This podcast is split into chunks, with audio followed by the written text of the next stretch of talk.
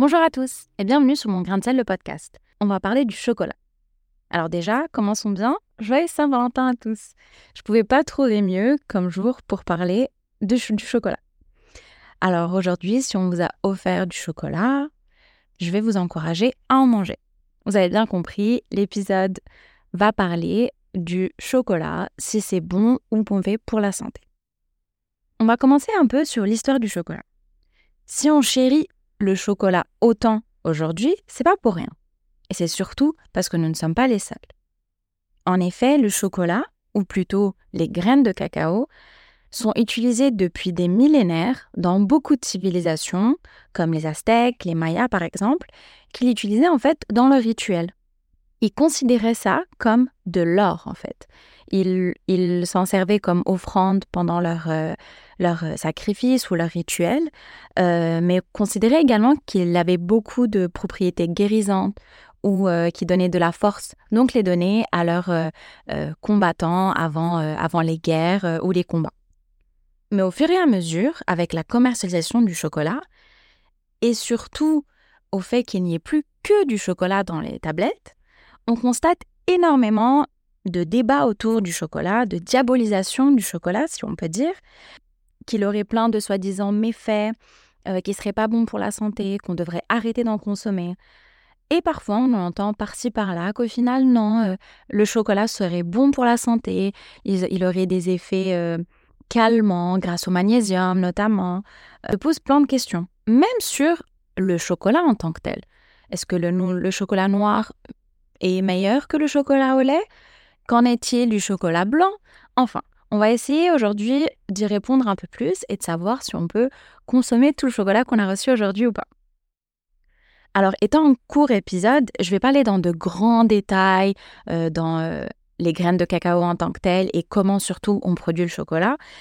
Il faut savoir que les graines de cacao passent par plein d'étapes euh, afin de devenir comestibles et sous forme de tablettes de chocolat telles qu'on les connaît. Et l'une des plus importantes, c'est la fermentation. En effet, lorsque on va prendre ces crèmes de cacao et qu'on va euh, les mettre dans les euh, bacs de fermentation, ou alors euh, tout dépend, c'est fait par, par quelles industries, si c'est plutôt par des petits producteurs ou pas.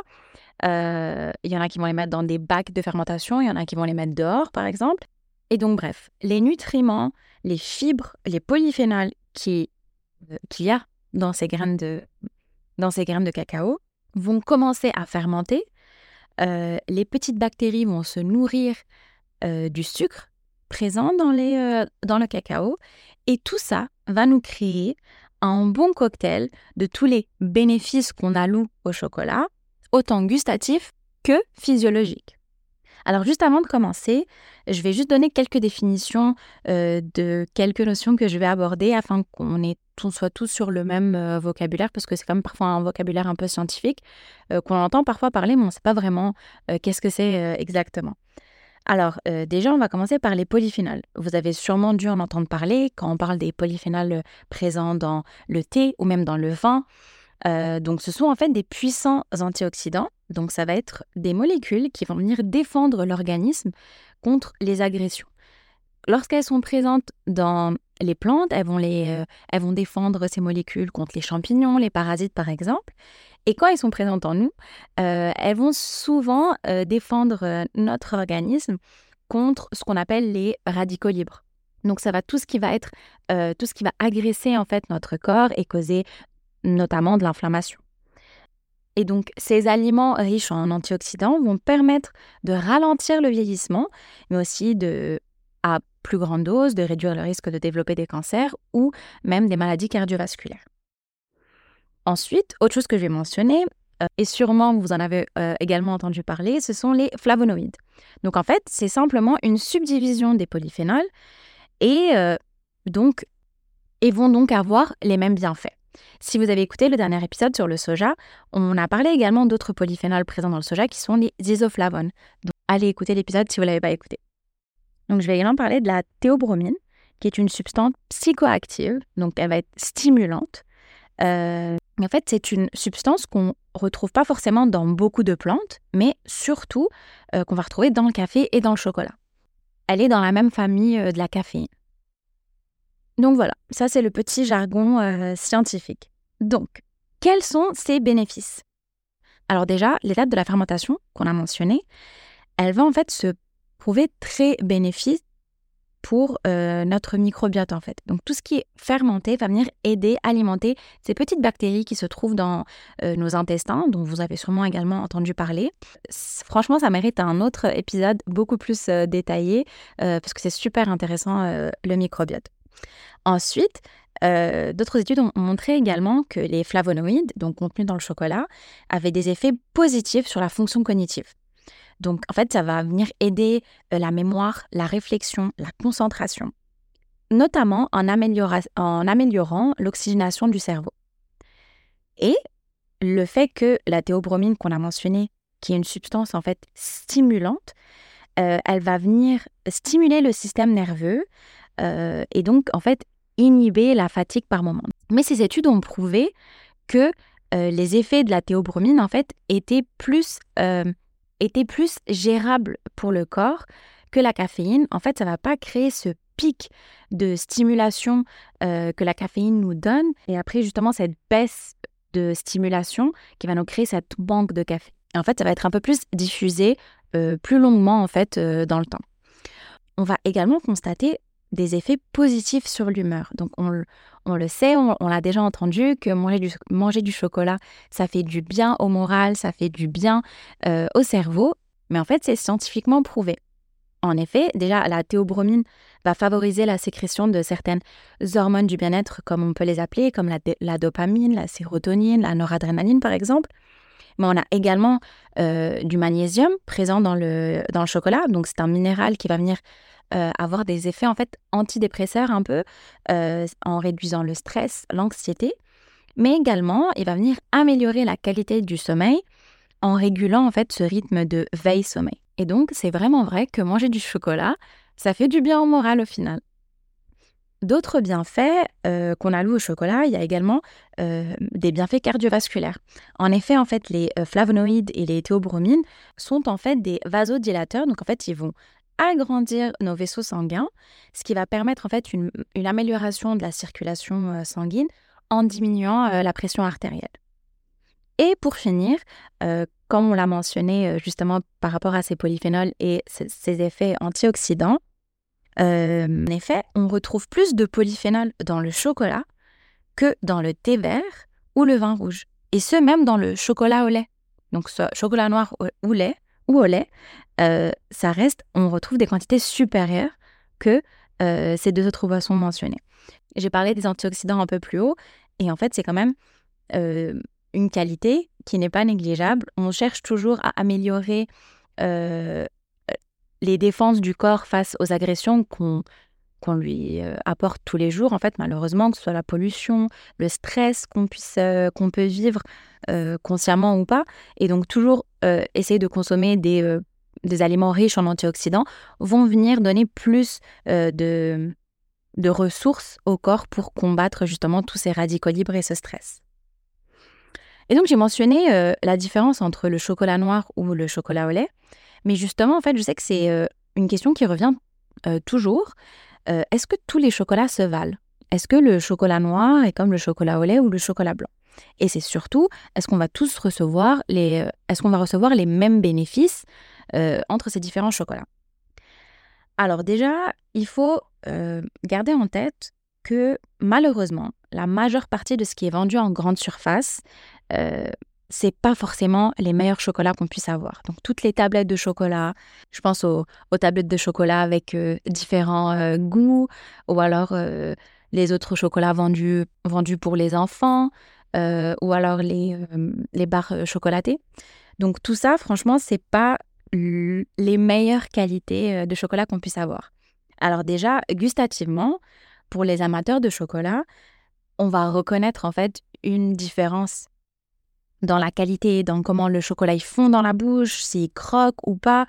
Euh, parce qu'en fait, euh, il s'est avéré que les différentes étapes de euh, fabrication, tous les processus en fait pour obtenir ce chocolat ne sont pas faits de la même façon pour tous les producteurs en fait.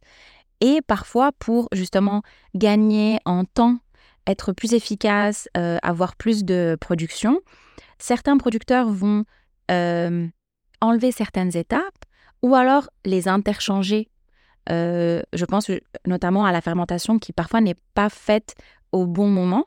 et en fait, ça va changer complètement le goût. J'avais lu un article justement sur des amateurs de chocolat qui, qui parlait de ça, en fait, qu'ils sentaient finalement la différence entre justement ces, entre ces tablettes de chocolat qui sont dites de moins bonne qualité selon eux, justement, juste en le goûtant, parce qu'ils constatent que si la fermentation n'est pas faite au bon moment, elle va donner un goût beaucoup plus acide au chocolat.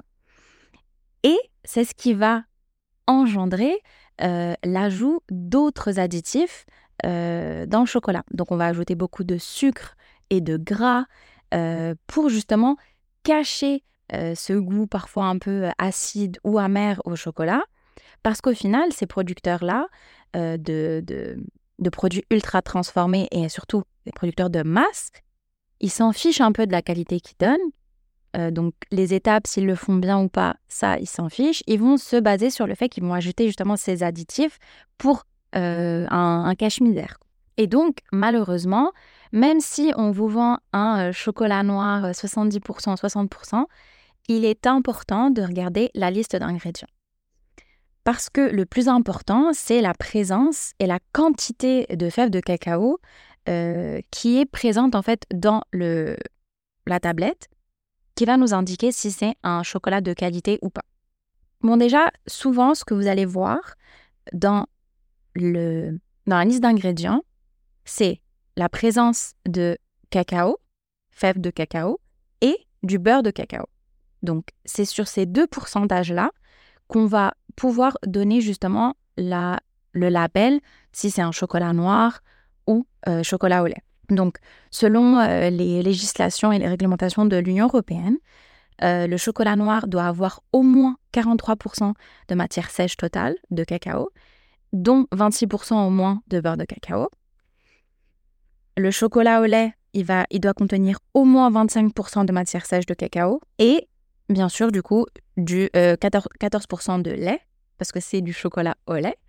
Euh, quant à lui, le chocolat au blanc, euh, il doit être en fait, il, est obtenu à partir du beurre de cacao, de lait et des sucres. Donc en fait, il n'y a pas de fèves de cacao dans le chocolat blanc. C'est pour ça qu'il y en a qui disent que c'est pas vraiment considéré comme du chocolat parce qu'il n'y a pas de chocolat. Il n'y a que du beurre de cacao. Donc ça reste une présence de cacao, euh, de la, la plante en fait, mais ce n'est pas les fèves de cacao qu'il y a dedans. Donc voilà à peu près ce que vous devez trouver dans vos listes d'ingrédients. Parce qu'en effet, c'est quand même bizarre que euh, j'aille acheter une tablette de chocolat ou peu importe quelque chose qui contient du chocolat et qu'au final, je ne trouve même plus du chocolat dans mon chocolat en fait. Mais amusez-vous la prochaine fois que vous, êtes, euh, vous, faites vos courses, regardez les ingrédients, regardez la teneur en cacao ou en beurre de cacao qu'il y a dans, dans les tablettes de chocolat les plus connues. Et, franchement, c'est choquant. La première fois que je m'en étais rendu compte, la plupart, le premier ingrédient, c'est le sucre. Et la, et la, la quantité en, euh, en cacao est très faible. Et même pour le chocolat noir, il y en a où on, retrouve quand même du lait. Et c'est pour ça que certaines tablettes de, chocolat noir ne sont pas considérées véganes, alors que techniquement, dans le chocolat noir, il n'y a, pas de, lait. Donc franchement, les producteurs en font à leur sauce et euh, on se retrouve en fait parfois avec un produit qui est très éloigné de sa source euh, initiale. Mais bon, le chocolat, c'est, c'est super bon et en fait, c'est vraiment le mélange euh, de, du sucre et du gras qui rend vraiment ça en fait irrésistible, tellement qu'on va le rajouter en fait dans tout. Il y a des saveurs de, chocolat dans tout, dans les gâteaux, les chocolats. C'est vraiment, en fait, c'est un combo magique en fait. Et c'est pas pour rien. En effet, il y a une étude qui a été, euh, qui a été faite et que j'ai trouvé ça en fait tellement validant parce qu'en fait, souvent, on dit qu'après un repas, j'ai un deuxième estomac où je ferai toujours de la place pour un dessert. Et en fait, ça c'est prouvé scientifiquement vrai. Il y, y, a une étude qui a été faite en fait sur euh, pourquoi euh, on a toujours envie de quelque chose après, euh, de quelque chose de sucré en fait après un repas. Donc ils ont fait des IRM sur, des, sur des personnes qui venaient de manger un repas et le moment où ils leur disent qu'il va y avoir un dessert. Et en fait, l'estomac dès qu'il entend en fait qu'il y a un dessert, il va digérer un peu plus pour laisser place à justement cette euh, chose sucrée après le repas. Et donc, c'est physiquement, physiologiquement vrai qu'on peut toujours faire de la place pour un dessert. Et donc, en fait, ça montrait que ça aidait à la, à la digestion, apparemment. Et donc, c'est pour ça qu'avoir un carré de chocolat, c'est pas du tout à bannir. Il faut pas euh, venir diaboliser ce moment de plaisir qu'on a, qu'on a après un repas ou avec le café. Mais il faudrait prendre le temps justement euh, de l'apprécier quand, euh, quand on le mange. Euh, et donc, pour revenir encore une fois à ce que je disais dans, dans, dans l'épisode Pourquoi manger est devenu compliqué, de le manger en pleine conscience. Parce que finalement, ce carré de chocolat, s'il est de bonne qualité, il va venir remplacer justement ces desserts qui vont être très riches en sucre, en gras, qui vont finalement nous faire plus de mal que de bien. Alors que tant plus que le chocolat, euh, comme on l'a vu aujourd'hui, il a des bénéfices également pour euh, la santé. Mais ce qui est bien, c'est que déjà les Français sont de grands consommateurs de chocolat. Bon, c'est pas du tout les, euh, les premiers. ils sont sixième place après l'Allemagne, la Suisse, la Belgique. Mais on consomme quand même 7,3 kilos par an, ce qui est pas mal.